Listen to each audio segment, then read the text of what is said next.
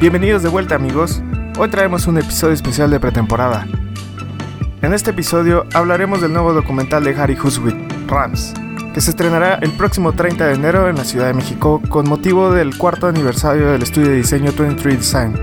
Asimismo, hablaremos de los principios de diseño de Dieter Rams explicados con ejemplos mundanos. Antes de empezar, escuchemos una breve efeméride para saber quién es Dieter Rams.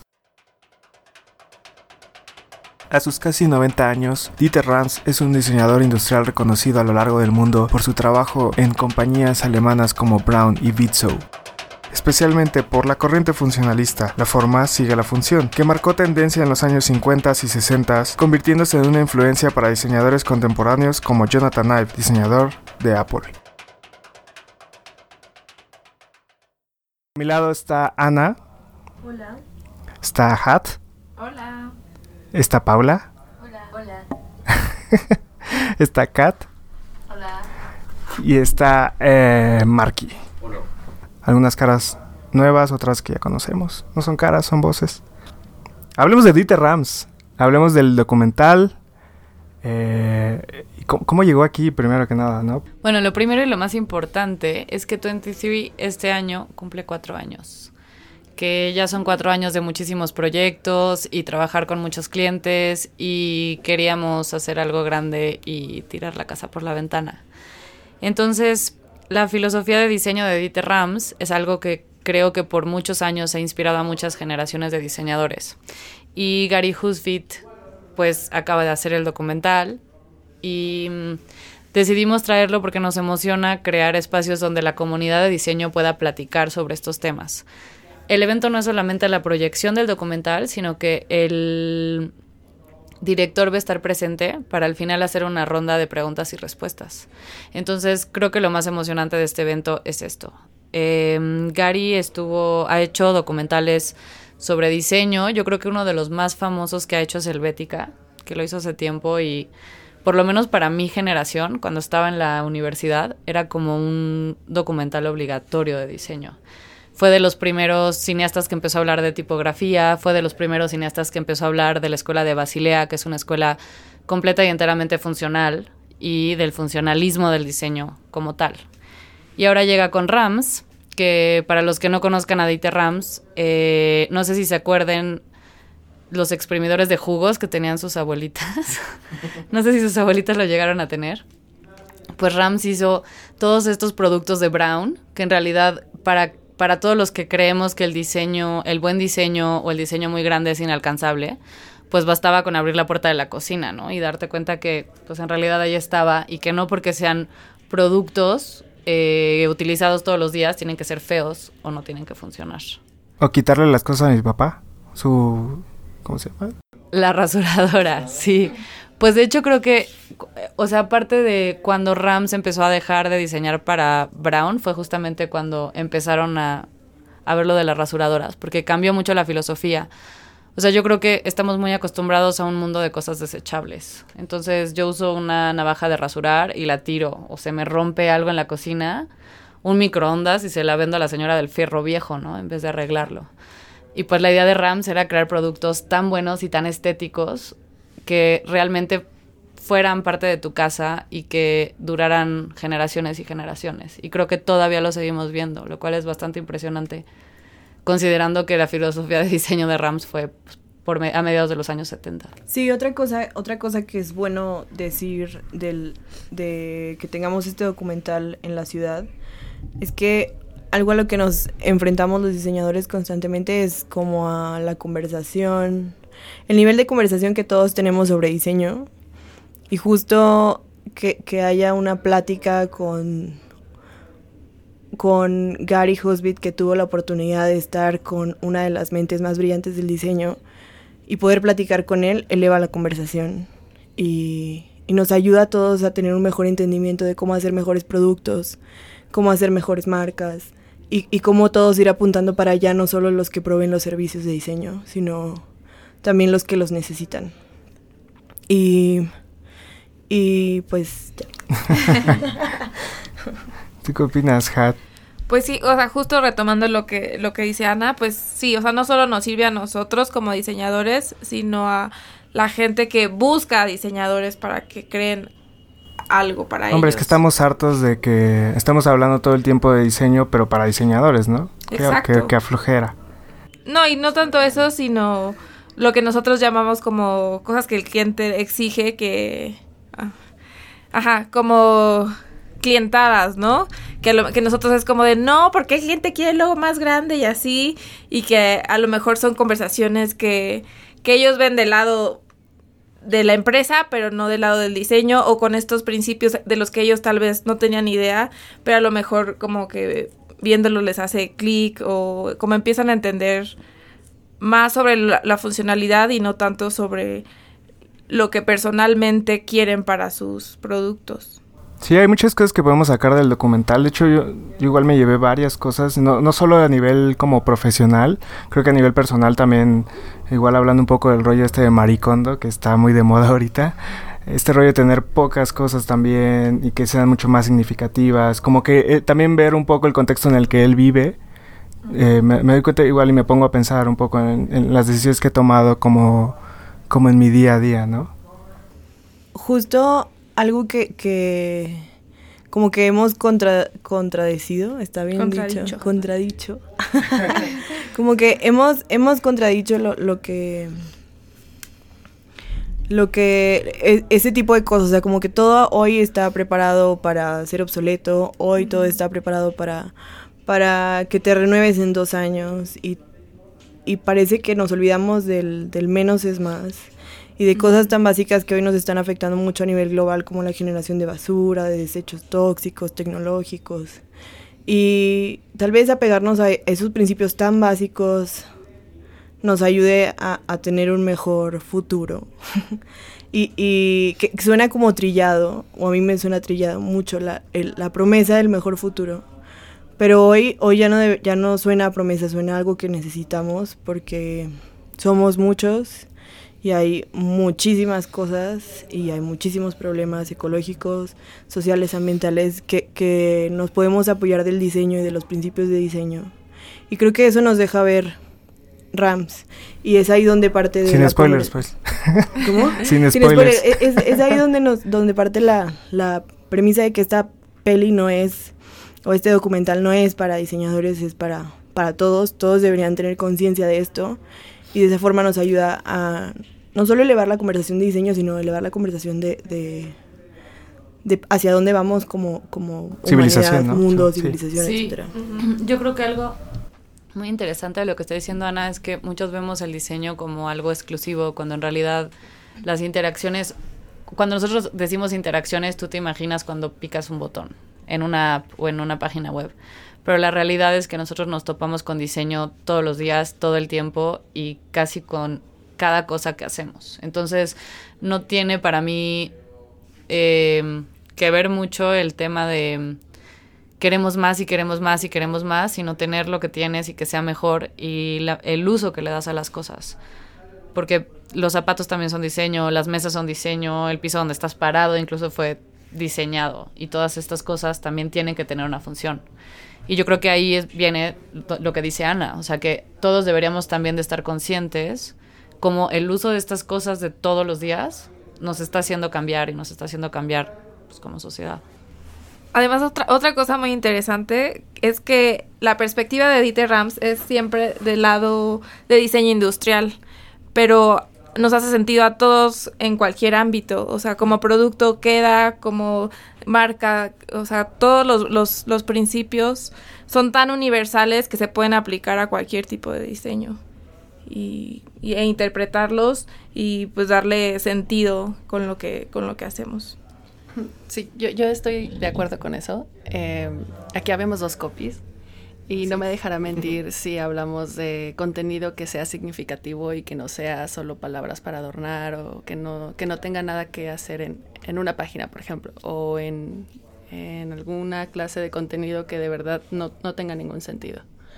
Y ya que estamos hablando de principios de diseño, tal vez valga la pena eh, hacer un como conteo o pasar un poco por los principios. Pasemos por los 10 principios del diseño. Los 10 mandamientos, ¿no? Este, a- antes de eso, vamos a entrar a ese tema. ¿no? Es un segundo, Kat. Eh, pues contémosle a la gente cuándo es el evento, cómo pueden conseguir boletos, eh, qué se van a encontrar en el evento y, pues, esto- Y la invitación. y la invitación, claro. El evento es el 30 de enero en el lunario del Auditorio Nacional. Es a las 8 de la noche. Los boletos siguen estando a la venta en Ticketmaster. Quedan poquitos, así que los que no hayan comprado, les recomiendo que lo hagan ahora. Eh, también tenemos boletos a la venta aquí en 23, sin cargo por boleto. Para poderlos conseguir pueden mandarnos ya sea por Facebook o por Instagram un mensaje y de ahí podemos ver para que los recojan ese mismo día. Y el chiste va a ser eh, entrar, eh, va a haber alcohol en el evento, van a haber mesitas, palomitas, se pueden sentar con sus amigos, ver el documental y después va a haber una sesión larga de preguntas y respuestas. Entonces vayan preparando sus preguntas. Va a estar también todo el equipo de 23, por supuesto, pues estamos celebrando los cuatro años. Y bueno, nos vemos ahí el 30 de enero. Espero puedan acompañarnos.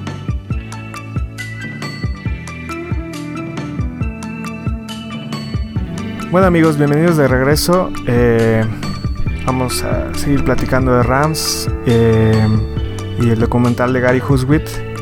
Una de las cosas que, de las que se habla mucho y que normalmente que es parte del legado de, Dieter cuando se habla de él y de su trabajo eh, son los eh, los 10 principios del diseño que él estableció hace unos 40, 50 años más o menos en el mundo del diseño industrial. Y bueno, pues platicamos un poco acerca de esos principios del diseño. Sí, que justo en el documental, para todos los que vayan, van a poder conocer un poco más su trabajo y como más a fondo su visión. Pero mientras nosotros vamos a, pues, a platicar un rato sobre, sobre alguno de ellos. No de todos, pero sí de algunos. Dije algunos. Que mucho de, de la, del documental es también como meternos a la vida íntima de Rams. Entonces nos deja ver Verlo en cómo, el baño. cómo vive, sí, Casi, casi. cómo vive el diseño y los principios que él creó. Y eso está muy cool. Y te das cuenta también que es un tipo muy chido. Me, me gustó mucho el documental. Sí, es como muy coherente, ¿no? Sí. Como que puedes ver en él todo lo que, lo que predica. O sea, es él, son sus, sus 10 principios son, es él. En, en su vida diaria, con su familia, lo que sea. No quiero sonar no profesional, pero me lo sentí por momentos un viejito cascarrabias. Sí, como que en la foto dices, ay, de seguro es un abuelito. Pero un abuelito así, enojón, regañón, pero no, nada que ver. O sea, me, me No, cuando encantó su visión. sí. Me gusta, me gusta. Lo van a disfrutar, amigos. Pero bueno, pasemos a los principios de diseño. Hay, hay varios. Son 10 en total. Hay 10. Y todos, todos, a mi parecer, todos, o sea, no, no pueden funcionar separados. De hecho, creo que todos se complementan y todos deben de trabajar uno con el otro y pues hablamos del diseño como tal. El diseño es, eh, por ejemplo, uno de ellos es el, dise- el buen diseño es innovador, ¿no? Em, pero hablemos del, del segundo. El buen diseño es un producto útil. Ajá, el, el- el buen diseño hace a un producto útil, ¿no? Hace un producto Ajá. ¿Qué quiere decir esto? pues, o sea, que lo hace indispensable, ¿no? Que, que lo hace sencillo de usar, que te gusta usarlo. Útil. Creo que la palabra ahí clave es útil más que, más que usable, porque usable es otra cosa. O sea, útil va más por el lado funcional, por el lado... Yo pensaría que sí. Sí. em, tiene que ver con, con pensar mucho en, en la verdadera función que tiene que cumplir el objeto, el, la- el valor utilitario que tiene. Tenemos un par de ejemplos. Tenemos el ejemplo de. Igual a mí me encanta, la Catsup Haynes. No nos está patrocinando hasta este momento la Catsup Haynes. No nos ha pagado nada. Mayonesa McCormick. ¿Qué? Pero que, lo que nos gusta de esa, de esa Catsup, o sea, de esa botella, que igual ya lleva un buen rato allá afuera, lleva, no sé, más de 30 años. Recuerdo que haber visto algo acerca de eso alguna vez. Em, no, es, no es como las botellas de, de la costeña, de la Catsup la costeña, que tienes que voltearlas y, a- hacerle y, y se, y se le cae agitarla. primero. Se hace- Ah, Le sí, escupe es hacia tu hot dog. no. Y luego Si no dices, la "Hay- agitas". Hay que agitarla. Y Ajá. luego ya. Y- Es horrible. de- El, el caso de la botella de la Catsup Heinz es, es muy chido porque por default la, la tapa está abajo. O sea, por- siempre está sentado, pero mirando hacia abajo. Usa la gravedad a su favor. Ok. Entonces ya no tienes que agitar la botella como estúpido. Porque Ya todo eso se queda arriba. La gravedad ya lo hizo. Sí. Y luego.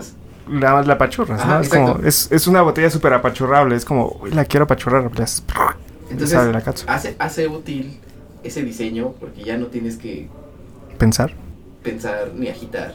Ajá, o sea, como que para ese diseño pusieron primero la utilidad antes que, Ajá, que la estética de pensar en una botella a lo mejor. Pero no es fea. No, por De hecho, eso, es pero, bonita. pero justamente este principio habla de que lo primero es la utilidad. No Ajá. porque se tenga que ver usa, feo, ajá, sino porque lo primero es que tiene que ser 100% usable y lo segundo, aunque pasa a segundo plano, no es que no es como el, el- el- el todo lo contrario, que se tiene que ver feo, sino es cómo prioriza eh, lo- cada aspecto. Primero la utilidad, luego el- la, La estética. estética. Que de hecho ese es el tercer punto.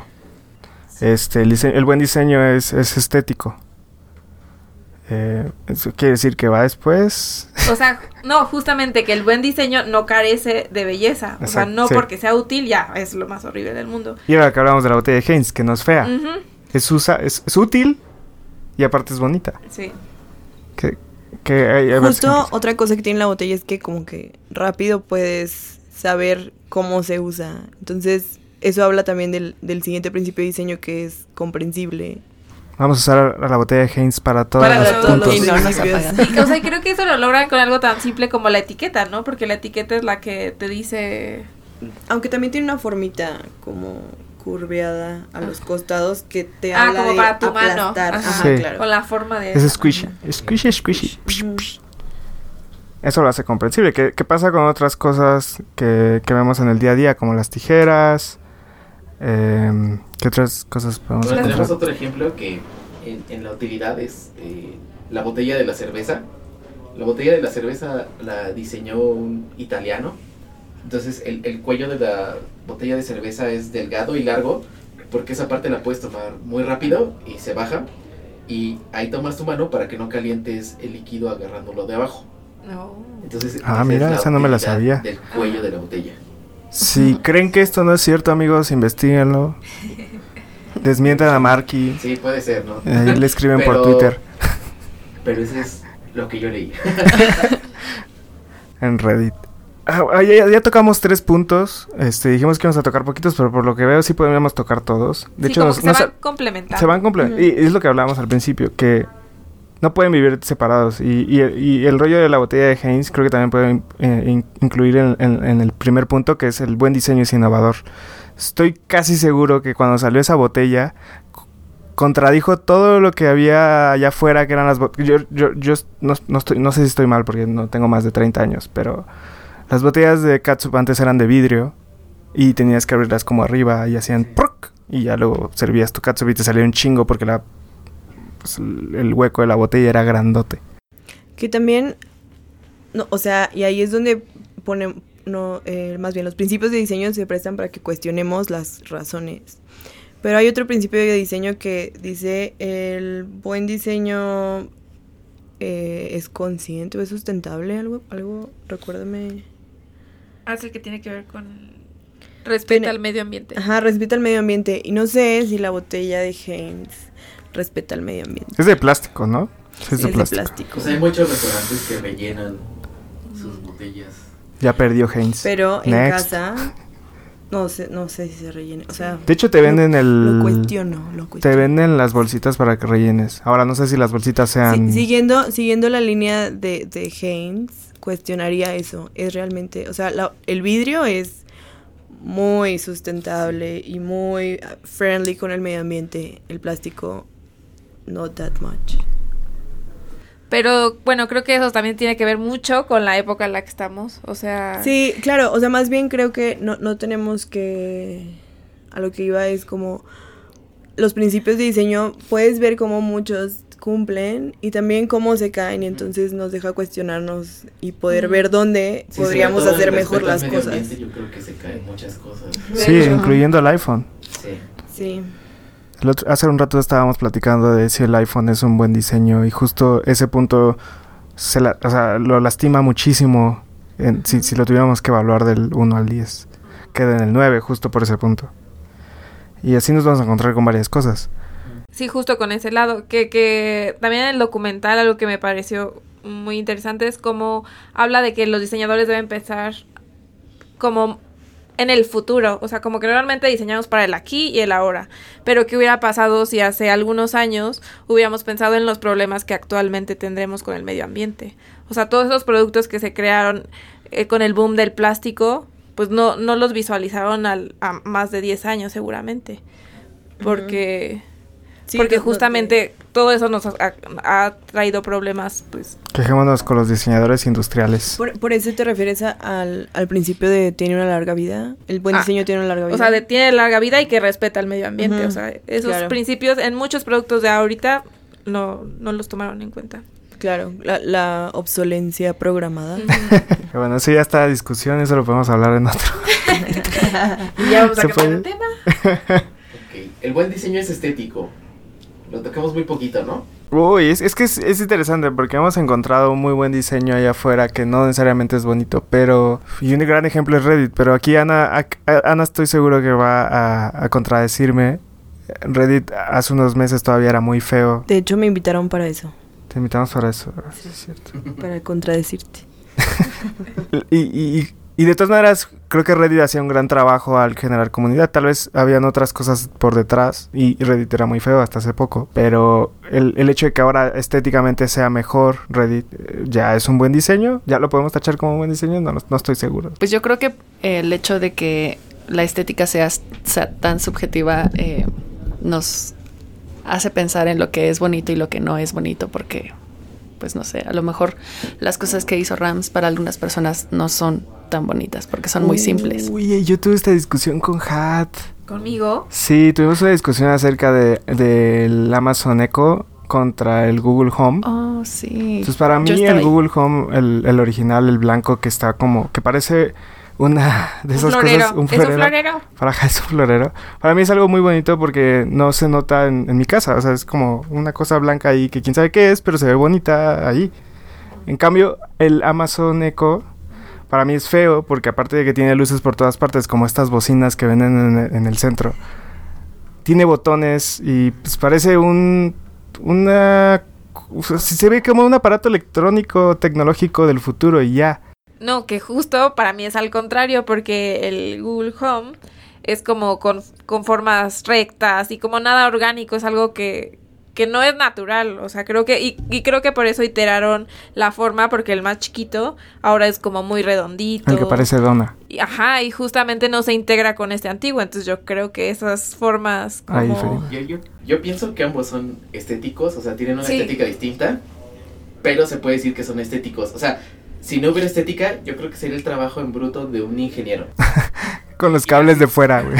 Y no sabemos qué pasaría, cómo se vería eso. De hecho, tienes un gran punto porque me parece que, que si lo evaluáramos a estético, siento que no, no estamos hablando de belleza, la belleza es más subjetiva.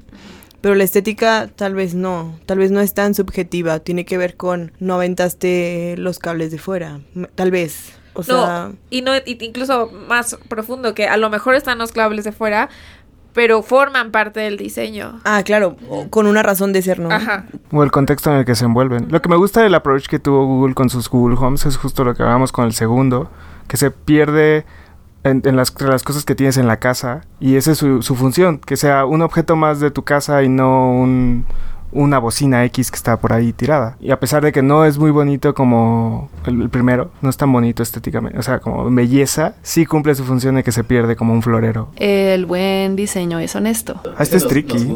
Este es súper tricky. Tenemos un, un, gran ejemplo de honestidad, de deshonestidad en el diseño. bueno, la honestidad en el diseño habla de la autenticidad de un producto, o sea, que un producto no te va a decir que es más tecnológico o es más importante de lo que es en sí mismo el producto. No te miente. Sí, no intenta falsificar algo que no es, o sea, como que no pretende ser. Entonces, estuvimos buscando algún ejemplo de esto y, y, se nos ocurrió de un ejemplo de deshonestidad. las bocinas estas que hay en los supermercados de Sony, que miden como unos 50 y, y que están llenas de luces, ¿no? Y que parece que es un, un producto del año 2070 y tiene LEDs. Y es como, pues nada más es una bocina. O sea, es una bocina, pero te hace pensar que tiene todo lo que tu casa necesita, ¿no? No sé. Sí, o sea, justo hablábamos de eso, como, como que te tratan de vender la nueva bocina, pero no hay forma de innovar tanto una bocina siendo una de esas Ajá. gigantes. Entonces, ¿qué hacemos? Es como, "Buah, y si le ponemos LEDs de colores, denle un aumento a ese hombre. Por ejemplo, algo que estábamos comentando era que la máquina para hacer tortillas era muy, muy honesta porque no era ¿No como... pretende? Ajá, porque no pretende, porque funciona, porque está hecha para... para... Para hacer tortillas. Pues sí, es muy honesta, es muy bonita, es funcional, es, es, es perfecta. Yo, yo con este punto siempre estoy como, no, no lo tengo tan claro, la verdad no, me cuesta trabajo también ver qué hubo detrás de todo lo que vemos en el día a día. Es, es muy difícil saber cuál fue el proceso por el cual todos los productos que usamos también pasaron. Y, nosotros como diseñadores lo intentamos hacer todos los días, como que, wow, ok, todos estos teléfonos, cómo los crearon, todas estas aplicaciones, qué hubo detrás, quién decidió esto, por qué lo decidió. Y a veces como criticarlos también es como hacer menos el trabajo de estos diseñadores. Y no digo que, que los güeyes que están diseñando en China y están haciendo productos, mil productos al, cada, cada minuto hayan tomado ciertas decisiones, pero es que también hubieron decisiones de, de, diseño en ese tipo de cosas. No nos llegan todos estos productos chinos porque sí, decidieron que eh, iba a ser de plástico, porque es mucho más barato, mucho más fácil de, de, de, manufacturar. Y de hecho creo que son más honestas que otras cosas, sabes que son de plástico y no te van a fallar. Es como... O oh, sí. Okay. Creo que, y ahí entra, por ejemplo, las aerolíneas. Creo que algo que siempre platicamos es, Viva Aerobús es esta aerolínea que te, no te miente. Sabes que es la más barata, sabes que vas a tener un asiento horrible, sabes que, que incluso va a haber un delay en el vuelo, que Va a haber mil cosas. Pero es que ya lo sabes. Ya lo sabes. Es Viva Aerobús. Cuando compras el boleto lo sabes. Bueno, eso habla de honestidad, pero no de un buen producto. Sí, pues sí, no, no entra en los otros puntos. Pero por ejemplo, Interjet y Volaris hacen lo, justo lo contrario. Creo que ellos son deshonestos. Porque ellos sí te venden como un producto estrella, como lo hace Aeroméxico, pero no llegan a ser un producto estrella. O sea, como que este principio habla de no manipular al consumidor. Lo que me hace pensar que más bien, o un poco la publicidad es la que más se aleja de este punto con, eh, con respecto a la honestidad. Uy, marqueteros. Pero la publicidad no es diseño. oh, es cierto. Rayos. Nos van a dejar de escuchar. No, pero estás promoviendo a, a un producto que sí es diseño. O sea, creo, lo, lo creo veo... que hay de todo. O sí. sea, hay, hay de todo en la publicidad también. Hay, hay deshonestidad, hay manipulación y hay hay cosas buenas. Y hay cosas buenas, y hay gente que se esfuerza. Y hay marcas que, que se apegan al principio de ser una marca honesta, más que otros, pero, pero y, tal cual, como el diseño. Uh -huh. Hay productos que hacen un buen diseño y otros ¿Sí? no. Creo que voy, voy a defender un poco a la publicidad. La cuna que me vio crecer. Así no va, ¿verdad? Pasemos a los últimos puntos. Nos quedan cuatro. El buen diseño es discreto. Este es, este es uno de mis favoritos, porque también no habla de que el buen diseño es, in, es, invisible, que es algo que hemos estado leyendo y escuchando en los últimos años. No es invisible el buen diseño, es discreto. No grita, no, no tiene la necesidad de, de gritar al mundo, aquí estoy. Pues bueno, según este principio. Y, ahí, y ahí hay un ejemplo que tenemos, ese es el calzador de zapatos. ¿Todos tienen calzador de zapatos? No. Yo tampoco, pero... Pero no han usado en una zapatería. Sí. Ah, sí. Según yo, para los hombres que usan zapatos o mocasines es más útil. Unas tijeras serían también invisibles, digo... Discretas. Perdón, discretas. A mí me parece que, que eso lo podría discutir con Dieter Rams. Bueno, pero el señor ya no va a hablar. Eso es un punto importante eh, sobre, sobre esto. O sea, la razón por la que tiene tanta relevancia el documental Justo, uno es porque Gary lo está haciendo, porque él ya hizo otros documentales, y otra es porque Dieter ya no va a dar más información al mundo. O sea, el güey se va a encerrar en su casa y no va a salir, ya no va a dar nada. O sea, él oficialmente dijo, esto es lo último que voy a hacer al público. Entonces, la última persona que tuvo contacto con él públicamente fue Gary, una de las razones por las cuales hace el documental. Y otra es, esto, hay que aprovechar a Gary ahora que lo vamos a tener, que lo vio, él estuvo con él. Y sería muy bueno ver justo todas esas decisiones, perspectivas que bueno, él tiene de, de, En el documental de la verdad, no voy a dar spoilers, pero, pero justo él menciona estos puntos donde uno podría discutir algunas cosas y él se discute a sí mismo. Uh -huh. y está, y está cool, o sea, está cool ver eso. Podríamos, podría incentivarlos más a ir. si les digo que parte de esa respuesta la, la pone el documental. Sí, o sea, creo que con este punto lo que él intenta es separar al diseño del arte. O sea, es como el diseño cumple una función y lo que necesita es lo que necesita y ya no hay que agregarle cosas y el arte es más expresivo. Pero ese es su punto de vista y es lo que transmite en sus principios. Y como dice Ana, pues podemos no estar al 100% de acuerdo. Este, el, el, el, el 8 es muy, muy bonito y muy interesante. ¿Cuál es el 8? Pero muy extraño. El buen diseño es consecuente en sus detalles. Kat, Kat tiene un buen, muy buen ejemplo de este. Es muy bueno, me encanta. Bueno, pues no sé si, si a algunos les tocó de estas sillas de plástico nuevas que, que metieron en la secundaria o en la prepa, que tenían un triángulo, como un hoyo con forma de triángulo atrás. Tenían este, este agujero en forma de triángulo y pues todos en la secundaria nos imaginábamos que era como, no sé, para molestar al de adelante, o sea, no tenía razón de ser. Y más adelante me di cuenta, bueno, más bien descubrí que era una forma de hacer ventilación porque como los estudiantes están más de 5 o 6 horas ahí sentados. Eh, esta, este hoyo que parecía que no tenía razón de ser era la ventilación que te permitía estar cómodo en las sillas. Entonces con este principio es como que el diseño no deja nada al azar, o sea, Sí. todo tiene una razón de ser. Y, y a veces no lo respetamos. O sea, como en general, creo que es algo muy fácil de romper. A más de uno le ha tocado de, ¿y por qué pusiste eso ahí? Y es como, ah, no sé, pero se veía bien. Y es, es muy fácil de romper. Incluso en un texto, agregas una preposición porque se oía mejor. Y, y, o un adjetivo porque se oía mejor. Y no sabes realmente por qué. Tengo otro ejemplo de, de, de este punto 8. De, ¿Se acuerdan de estas pomadas eh, que abren y que tienen como un aluminio? Ah, sí. Y la tapita tiene una punta, Ah, sí. eh, o sea, de- en, en la parte de- externa de la tapita hay una punta que es con la que rompes el, el aluminio. Ah, no ma. Sí. Sí. Sí. O sea, normalmente de las... Y Omar. Ajá. Bueno, nos queda el buen diseño respeta el medio ambiente. A mí de hecho es como que de mis favoritos de él, porque, o sea, te hace ver que el diseño va más allá de lo que normalmente contempla, de cómo respetar lo demás y no solo lo, lo, lo inmediato, o sea, como que es, te hace ver que era un diseñador que de verdad pensaba en mucho más allá que solo el diseño per se. O sea, la producción, materia Ajá. prima, eh, cuánto tiempo te va a durar, etcétera, ¿no? A, a mí me parece que, que Rams está muy comprometido con este punto sobre todo.